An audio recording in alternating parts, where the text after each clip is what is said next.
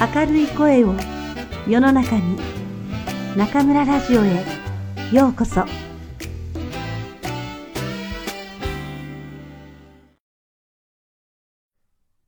先生、この写真何ですか？あら、これは幼稚園の時の写真じゃない。豆まきの時の写真だよ。この子が先生ですか？何をかぶっているんですか？これは自分で作った鬼のお面。節分で鬼役になったの。えー、鬼役って何をするんですか？鬼はね、最初いたずらをしたり、誰かをいじめたり、好き勝手なことをするんだけど、村人が力を合わせて鬼に豆を当てて退治するという感動的な筋書きなのよ。へえ、先生は鬼役に立候補したんですか？違うよ。節分はね、毎年2月3日だから。あ、先生の誕生日じゃないですか。そう。名誉のご指名でした。懐かしいな。そうそう。この節分も中国から来た行事なんだよ。そうなんですか？中国には大昔、ついなという邪気払いの行事があったそうよ。お面をつけた女子が鬼を追い出す儀式で、それが形を変えて平安時代頃の日本に伝わったんだって。日本には中国の古い慣習がよく残っていますね。節分の夜に家で、ふわーうち、鬼は外って大きな声を出しながら外に向かって豆を投げつけたのは子供の私にとって楽しい経験だったな。私も豆まきやってみたいけど、鬼役はちょっとみんなに追い出されるのは悲しいです。あれ？くんくん何かあった？実は、ある大学生のリスナーからクラスメートと考え方がなんとなく合わないんだけど、どうすればいいですかって相談が来たんです。ああ、その気持ちわかるな。私もあの頃、なんか自分は周りと違うっていう意識があったの。でも先生は友達がいなかったわけじゃないんですよね。うん。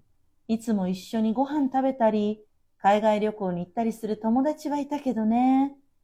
でも、自分のことを本当に分かってくれる人は、そこにはいないって思ってた。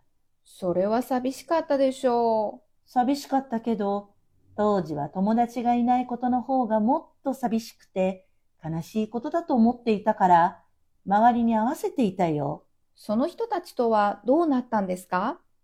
大学を卒業した後も、しばらくは結婚式に参列したり、付き合いはあったんだけど、ある時、周りに無理して合わせている自分に疲れちゃったの。どうしてこんな思いをしてまで付き合う必要があるんだろうって。それで、友達をゼロにしてみようと思って、付き合いをやめたんだ。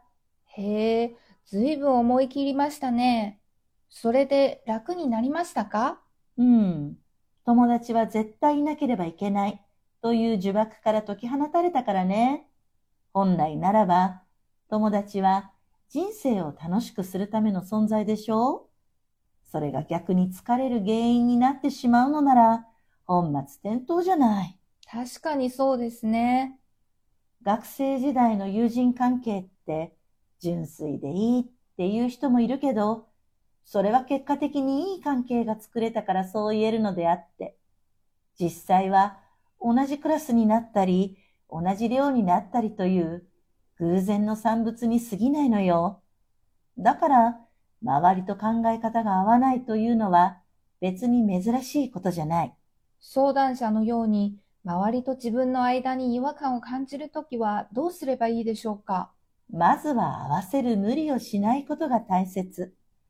違和感を素直に表すことができない相手なんて友達だとは言えない。仮に今の自分の周りに理解者がいなかったとしても、広い世界のどこかには自分を受け入れてくれる場所は必ずあるから。つまり、焦らずにその出会いを待つということですね。そう。大学生から社会人になる20代は、自分自身の考え方がどんどん変わる時期だから、友人に対して期待することや求めるものも変わっていくと思うの。やっぱり友達って似た者同士がいいんですよね。そうね。方向は同じ方がいいね。でも、昔私が探していた自分と全く同じような友達なんて人はいないんだって気づいたよ。それに、同じだから仲良くなれる、違うから仲良くなれないということも一面的な考え方だね。ほら、私とくんくんだって仲いいじゃない。確かに私たちって性格が結構違いますね。先生は火で、私は水みたいですもんね。そう。もし若かったら違和感として感じてしまっていたかもね。でも人生いろいろなことを経験して補い合える関係って素晴らしいことだって気がついたから。私と先生はいい友達ですね。いい友達というよりいい仲間だと思友達と仲間って何が違うんですか？う。仲間は一つの目標に向かって支え合って進む関係だから。大人になったら友達より仲間が多い方が人生が有意義になると思うよ。今、私たちの周りには素敵な仲間がどんどん増えてきたね。本当にそうですね。仲間のおかげで私たちここまで歩いてこられたし、楽しいこともたくさんできましたね。これからもみんなで頑張っていきましょう。